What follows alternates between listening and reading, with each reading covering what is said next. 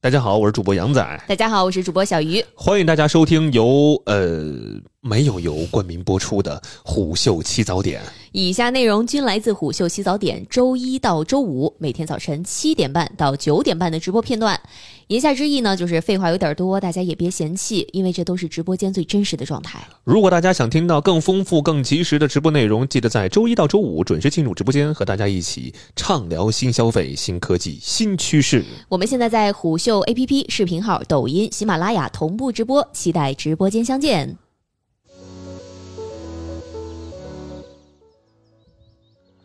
哎呀，这过年期间哈，大家嗯兜里呢、多少有点钱， 挺多的，哪怕没钱呢，嗯那个店员也会不断的劝诫你说：“你这辛苦一年了，嗯这多少挣了点儿，对吧？啊，挣了点儿，那得花 呀，你得让自己乐呵呀。就跟大家说一下，因为我这个过年不是在杭州过的嘛，嗯我，大年初一那会儿，我去西湖旁边儿，然后去那个湖滨银泰，是不是啊人特少？人特少？ 你大错特错，朋友！ 不是吗？我的妈呀！我在我在西湖旁边，我在湖滨银泰，我都已经快就喘不过气来了，啊，人特别多，我以为大家都回去过年了呢就。是人人都感觉兜里揣了十万八万的， 就今 天我就要挥霍。我今天就要 买。哎呦我天哪！每一家店门口都有好多人，我的你天！就更别提这些金店了，喂，而都是成双成对的，哦，成双成对，这个格外刺激你而。且或者就是一家三口的。嗯，这个另外这个第三个人是谁呢？谁呢估计就是爸爸或者妈妈哦，带着爸爸妈妈去买金饰 的，去买的，嗯，这就很有意思。是吧？你就只在那儿看，也不带自己妈妈去买的。然后我跟我表弟俩人在那儿， 啊，走吧，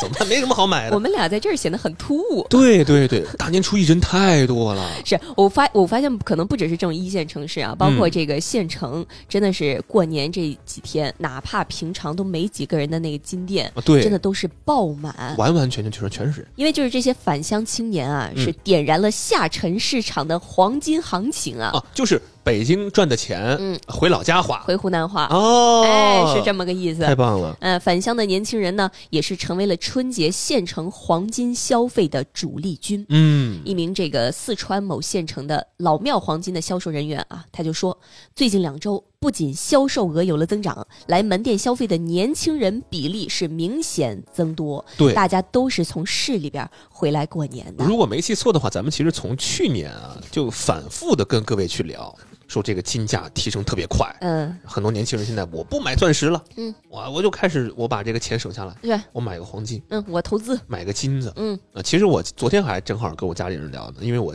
有个姐姐要要结结婚，婚了，对我说正好，我说三哎我金呢？我我不给她买，我给她塞红包了，我说我把这个钱呢给你买套金子，这个是，嗯这个是婆婆给的吧？我不是我，但是我希望就这个金子作为弟弟给的嘛，也是一个这个象征性的东西嘛， 啊、那个我昨天跟你说小方糖，但那个是不是有点便宜？呃，那那个有点便宜了，对对你因想为送我点贵的，贵是吧的对哎呀呀呀，对，行，嗯那个我帮你参谋参谋，哎，啊对对对，对，你看以前呢，过去这个传统买金的主力啊，主要还是这些中老年群体，对吧？一个是他们有这个需求，另外就是他们兜里钱多这就是我的刻板印象。啊。你的刻板印象，因为我就看那个，我每次啊，因为嗯有些时候我之前小时候上学那会儿，我正好会路过我所在的那个城市的那个金店，哦，尤其是甭管是中午也好，还是下午放学也好啊，嗯就那会儿其实应该是按理来说应该人应该挺多的那会儿，我的天哪，这店里面店员比那个顾客还 多，就是我就感觉这这些人一群人围着一个人，不是他也不不工作哈，嗯嗯他也不开张这哈，这工。作不饱和哈，你然们后， 然后结果发现，我从小到大，我回去之后发现那几家金店依然矗立在那儿， 嗯，依然活得好好都的不。知道人家靠什么活，对，嗯，这特别有意思。但是现在不是了，现在去淘金的不仅仅是这个中老年群体，嗯有很多九零后、九五后、零零后。另外，因为今年是龙年，啊对对对，吧？这个龙的元素非常好卖，嗯所以也成为了很多金店的爆款，卖的非常我好。不用跟你一样啊，说这个嗯小方糖超好看。是吧？嗯，山东淄博的有一个金店老板，他就说，二月份以来，门店销售额对比二零二三年增长了大概百分之二十，这个增长幅嗯度相当之大。另外呢，就是生肖的这个金饰卖的非常好，那肯定的，就是龙年嘛，本命年这个造型的产品是爆款。嗯，哎，有没有这个属龙的朋友？另外给自己买了这个龙造型最的朋友。近这几年属龙的本命年的朋友，应你要么就是二十四、三十六、对吧要啊要么就是一二年出生的嘛一，二年、十二岁嘛，零零年，要么就是这个零零年出生的。嗯，嗯有没有这个属龙的朋友啊？另外也买了这个龙年金饰的朋友我，跟你说啊可以，插个扣题一外话你啊怎，么了？如果此时此刻我们弹出这个小方糖金戒指的链 接，绝杀！不是，大家真的可以去搜一搜，特好看，对，特好看。嗯，对我春节期间呢，当时我去嗯我逛了一圈儿，我是想给我妈买一个她的属相的这个金饰，嗯嗯但我妈不是属龙的。嗯那那个店员就跟我说说你要今年买其他生肖啊，真的不太好买，选择不多，因为今年基本上全都是蓝买龙的，哦，嗯，就很难买这。最后也没买， 呃，最后买了个别的， 我还以为最后买了个龙。就买了个别的。这些店员呢，其实在年前就已经备了很多货，而且今年有个什么特别的呢？就是情人节嗯也在春节假期里边儿，这更是拉了一波风，对知，道 吧？嗯我前两天刚好还看了一个这个文章啊，说今年情人节大家已经不再什么那个什么送礼物了，而都是所有情侣都在迎财神。就是那天你正好初五，对朋友圈里边，你会发现这个迎财神的比这个今年情人节的多得多得多，对， 那八天成在接财那神天正好说这个初五那天迎财神最好别别花钱了，哦，不要别花别钱，别多是花吧钱，对对对。哦，所以这给了大家不要互赠礼物一个非常好我的基本上没有看到二月十四号那天有有朋友秀恩爱，少之又少，特别少，特别清冷啊，证明还是赚钱这事儿啊，蛮开心的，比较重要我 看完之后根据淘宝一月份发布的数据显示啊，龙年金饰热度同比增长了百分之五百，龙形吊坠的搜索量同比增长了超过百分之四百，嘿，你就知道大家这个购买的热情啊，嗯有多么的高涨。嗯，有很多朋友呢，比如说在广东的，在北京的，嗯这个务工的啊，呃，可能在春节放假之前呢，就已经有了要买金的这个规划。对所以很多朋友呢，一回到县城，一回到家乡，哎，我就打算去这个买买金了啊！发现这个店面都非常热闹，什么嗯周大福啊、周六福啊、周生生啊、老庙啊，还有一些不熟悉的品牌，嗯你会发现也卖得相当之火热。嗯，啊，最后呢，这位朋友是说他给妈妈买了一只二十克的金手镯金手镯，啊，最后大概是一万一嘿的。嘿，嗯，我就想到我过年那几天呢，我跟渔夫在我们这老家的这个这个商场里边逛哈，呃，当然了，咱预算本身也不多啊，嗯也没打算说买一个什么金手镯，就去看看，就就就去看看，嗯，逛了什么周生生啊，什么周大福啊，最后好像是在一个叫老老庙还是老凤祥来着，反正老开头的这么一个店啊，有老字辈儿 的，对，劳资辈儿的，看了几个这个小吊坠儿还不错，然后串了一个手环儿，嗯买回去了。嗯对，当时觉得这心里也挺美的。哎呦，你就说吧，啊这事儿说来很神奇啊！过年之前，真的这个买金的欲是望，是这个吗？我看看啊，是这个，但是他找这个图吧不太好 看。我昨天给你找那个图，呃，就是那个不错，那个挺好看的，搭上那个美甲啊就就嗯还挺好看那的个特别闪啊。啊，很闪耀，嗯上面可能还镶了一点那个小钻哈。对对对，这个其实我觉得也还行啊嗯，，这也个还还行。还还看得过去。你说过年之前啊，就是想买黄金的这个欲望一点都不强烈，嗯但不知道为啥，就过年期间这小某叔特坏，天天给你推，天天给我推小方主要糖你，天天点， 点你忍不住。推了吧，我还点，对，点了吧，我还搜，嗯搜了之后他又给我推，是的，对，然后呢，这心里痒的呀，是吧？就特想买，但我这心里，我我这人呢跟羊仔不一样，嗯我心里痒呢，我是痒归痒，嗯我挠完呢就行了， 但有的人痒了之后啊，就得我下就手， 我就得立马 买。对，这现在这个图片上差不多啊，大概长这样。嗯，价格方面啊，有人去了解了，链接在哪里？没有链接啊，这是咱怎怎么没想到呢？没想到，是吧？可惜了，这真是一呃一笔泼天的富贵。嗯、错过了这个今年财富自由的机 会。对 啊，对，就比如说周大福、周六福、潮宏基这样的门店，如如果这个纯度，比如说百分之九十九、百分之九十九点九这样的黄金，价格其实基本上都有小幅上涨的。嗯，啊、这个价格基本在每克六百到六百四这么一个区间。咱俩那天正好那个逛那个为啥说清楚什么？咱俩啊？我这这那天没正有好吃完饭逛的时候，啊，嗯嗯，我们当时去看的时候多少来着？五百八吧，五二零那天啊，五二零。那数字最好了，那哇，数那个真字的很便宜，很便宜那很天便宜。我年前在啊我在家乡买的都比那个贵。是我那天我也很惊讶，我说这不这不得六百啊？对，五二零他是今天这个价格好，五 二零，哎呦我天哪，我给我真是后悔。了，当时没下手。，对，你看到二月十一号左右，周大福那边的价格大概是每克六百二十六，有点贵哦。呃，菜百那边呢是六百一十二嗯，周生生呢是六百二十六，六福是六百二十六，啊，还有什么潮宏基是六百二十六，中国黄金是六百一十二。基本上都是这基个本价上格，都在六六百多。百以上的这么嗯一个价格，小姨到底跟谁一家呀？我跟好多人一家 的，我每天换不同的人。太吓人了。 嗯对，因为我们都知道啊，国内黄金产品的这个定价模式，基本上会受到国际金价、还有这个工艺费、还有品牌溢价等等多重因素的影响。嗯是的，其中呢，波动比较大的其实就是国际金价，它是一个主要成本的因素。然后这个工艺费呢，主要体现在产品的这个精细程度以及它的这个独特性嘛。当然还有这个品牌的溢价，一般就是来源于这个品牌的知名度和嗯口碑。咱们之前跟大家盘点过哈，哎对，那个周字四本，大对吧？什么嗯周大生啊、周生生、嗯这种品牌影响力比较好的，那它自然价格要稍微高一点儿啊。另外呢，国信证券也指出啊，过去几年黄金珠宝行业走势受益于岁末年初购金的需求，农历春节前后，整体黄金珠宝的板块都出现了一定程度的上涨。嗯，另外，二零二四年春节假期时间拉长，且相对去年时间较晚，所以消费者购买周这个黄金的周期可能是会被再度拉长嘿，的，还真是，是吧？嗯嗯，我告诉你，以前呢，你看大家。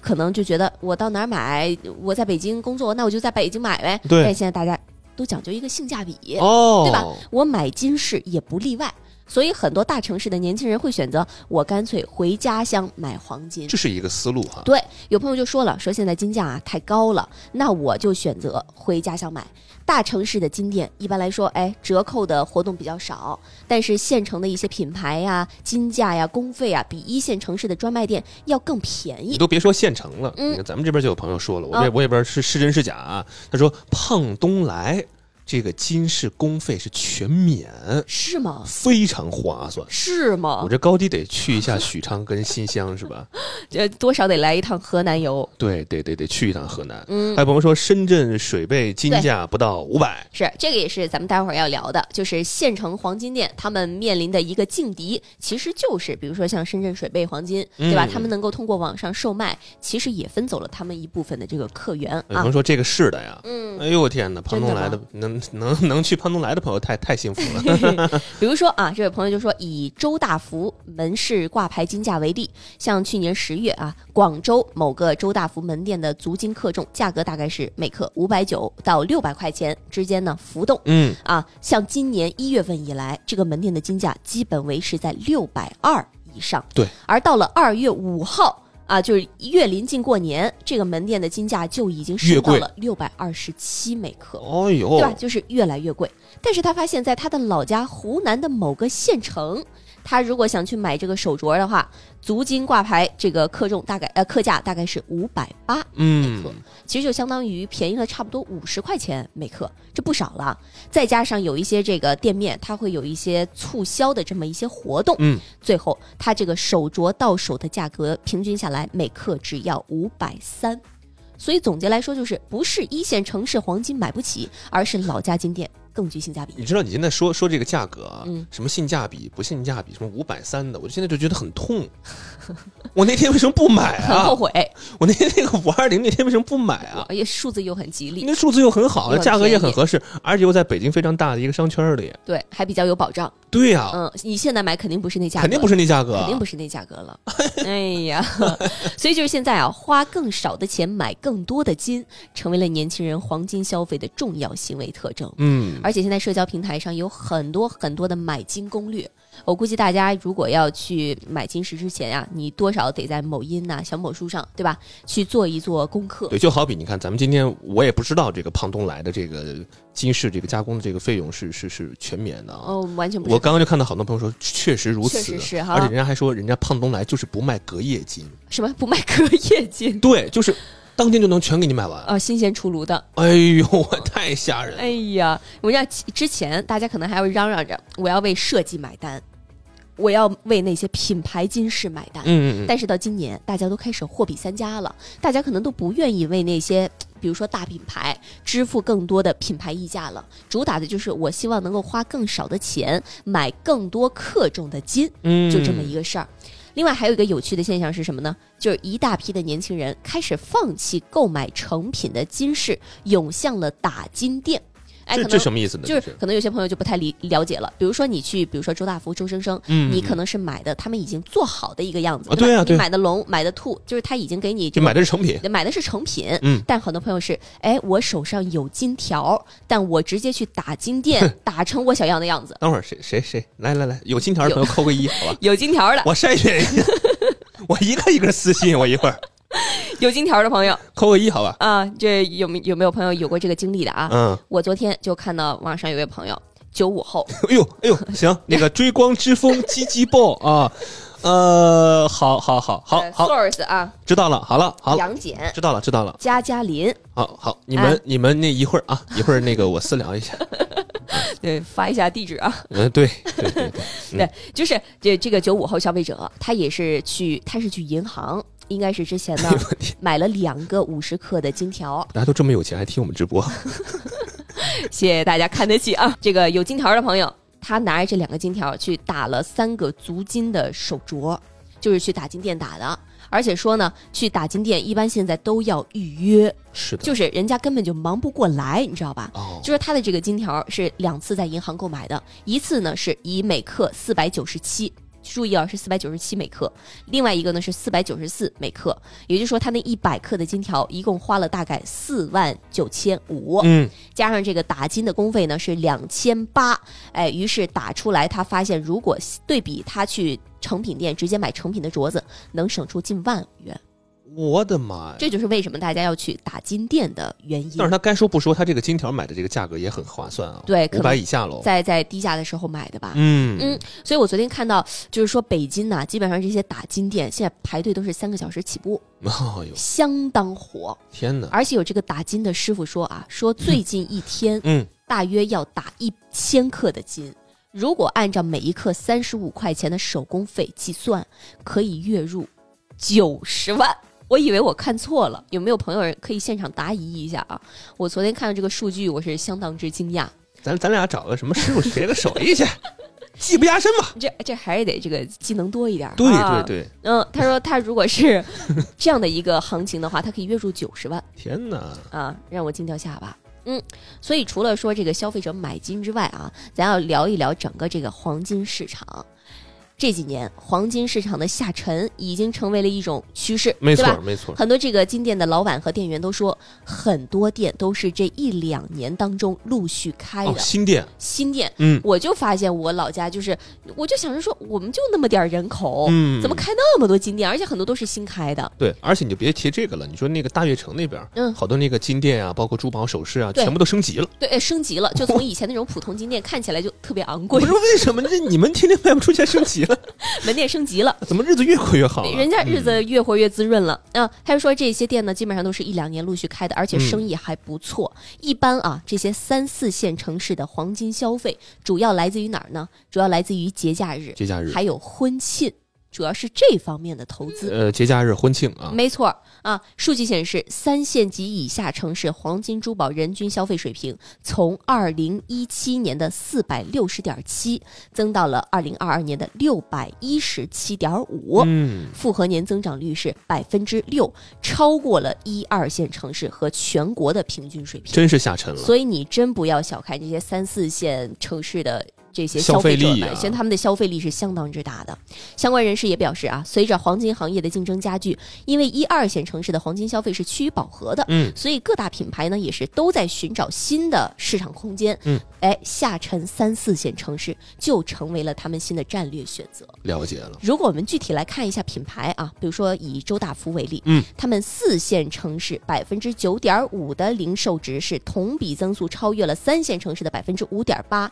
直逼二线城市的百分之十一点一。哎呦，另外还有比如说中国黄金啊，嗯他们二零二三年门店布局达到了年初既定目标的四千家，四千家，未来也会保持百分之十的增速，而且他们强势的区域都是集中在三四线等等的。嗯，所以你就能看到，在下沉的市场当中，黄金产品的消费者画像也是呈现出多元的特点呢。我们刚才说了，不仅是中老年群体呀、也有追求时尚和个性的年轻消费群体。嗯，所以在这些下沉市场当中，如果你能有一点这个独特的设计，对，如果你这个品牌形象又比较好，那你这个黄金产品就会更受欢迎。是我刚看到有朋友在问哈、 这个某音这个朋友问的也挺实在的啊。怎么了他说银行买金条有最低消费 吗？咱没买过，来， 没买这过个刚才扣一的朋友对，你们来解答一下来吧。活了，对，有没有这个最低消费、 低消，呃，就就你不想一克都不想买是吧一？克都不想买想，买零点 一克，买半克，我 买半克。我试用装。 我回去先试用一下，好的话是再来。是那个刚刚你举的那个例子啊，它不是这个四百九十七元每克吗？嗯嗯现在今天的这个呃多少四八八，四八八，那哎，也不啊错呀。这个也他说他买贵了。 估计很多朋友这下完直播嗯啊，去银行了啊，有朋友说至少买十克啊，啊，十克起买是吧他？说有固定的克重 的。嗯，有的朋友这个也没问你，夏夏说老公过年送了十克的耳环我，谁问你了？谁问你了？你什么你你应该加前面应该加一句，你怎么知道老公过年送了我十克的了？ 你应该加一个这个，那更坏了。 更烦人了。嗯嗯，嗯，所以你就看啊，下沉市场这个黄金消费热情高涨，门店是越来越多，但是其实县城金店的利润是不如以前的。嗯就是现在他们面临一个什么问题呢？就是大家都在开金店，对对，就对是县城的金店数量已经过载了。是的，这是他们不得不面临的一个问题。像过去几年，周大福、周生生、老凤祥、周大生这样的品牌都在加速推进下沉的战略。有人就说啊，说听说有的省级代理。背负的任务是三年在原有的基础上要增加三分之一的门店数哎量，呦，这个还挺这有多可那怕个大的目标的啊、这就这就很具备挑战性了、嗯啊！而为了完成这个拓店的目标，所以呢，他们就只能降低这个加盟的标准，嗯嗯只求开店的数量能够达到那个目标。我昨天就看到有一位四川这个金店的老板啊，他是加盟了老庙黄金，嗯，他所在的四川的这个小县城，常住人口只有不到四十万，城区的这个面积呢不到二十万平方公里。他说这个竞争太大了，仅我们所在的这一条嗯街上，等会儿二十万平，呃，so-，sorry 啊，二十平 方公里啊，他说哦挺大一点地 儿，四十万人口，你给我吓坏20了，平方公你里这是是县城吗？你这对是，他说竞争相当之大。嗯仅他们所在的一条街上，原本就有大概十家金店，啊，最近一年又新开了三家，太卷了，于是他就算了一下啊，以他们这个容量来说，他们县城上合理的金店数量呢，应该是八家，嗯，但是现在已经有十几家了，哎呦，可见大家都在卷，尤其是县城消费者，他这个价格敏感度更高，对对吧对？我买之前，我肯定得货比三家。是的，你卖我五百五，那我就去隔壁问，对，哎，隔壁买五百二，我就在隔壁买了。主要他这个本身他这个消费者的这这个市市场当中能花这些个钱的人就不多，对，然后大家还能货比三家，对，所以出现一个什么情况呢？就是金店老板说，哪怕我每一克只赚十块钱，我也要卖。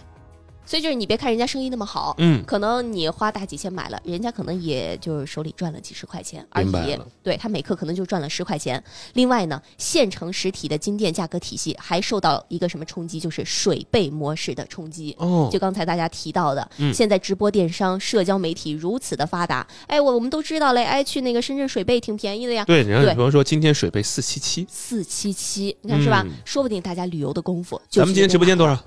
是这样，咱们直播间不要四 七七，咱今天四七七都没有 啊，来不了啊。嗯，呃，所以大家就发现现在，尤其大家这个消费者越来越精明，对就是那些利润更高的一口价的产品越来越卖不动了。如果大家经常去买的话，你就会发现有一些产品它是按照，比如说我这个小金牛，我这个小金龙，嗯卖你一千块钱，嗯但它不按克重算。但其实有的时候呢，其实这样买是不划算的。是的，消费者很精明，大家都会选择性价比更高的按克计价的产品。所以今年的情况就是克重小、价格比较低的产品比往年卖的更多，但是那些克重大的黄金手镯其实是不怎么走货的。这个其实我也有体验，我那天去逛那个金店的时候，发现嗯大家买买的吧，其实最后消费可能也就是比如说两三千，嗯，就是买点这个小金饰啊或者小金戒指，好看的你真要买那种几万的手镯的人，其实还是少之又少。啊，所以目前呢是这么一个情况，嗯估计有很多朋友这个心里啊有点这个钱心里痒痒了。痒痒了，下直播之后啊，嗯咱也咱也去看这看，好银吧？行买金条了，啊嗯，买它一克，但是该说不说，咱俩得反思一下，为啥不上个金饰啥 的？这这真没是，有没有商业头脑。对对对对，嗯，那关于这个黄金的话题呢，跟大家聊的差不多了，是的。哎，怎么没了？因为这是咱们精简版的内容啊。那我还想要听更多怎么办呢？这很简单，您可以在微信、抖音等任何平台关注虎嗅 APP，就可以听到更多直播内容啦。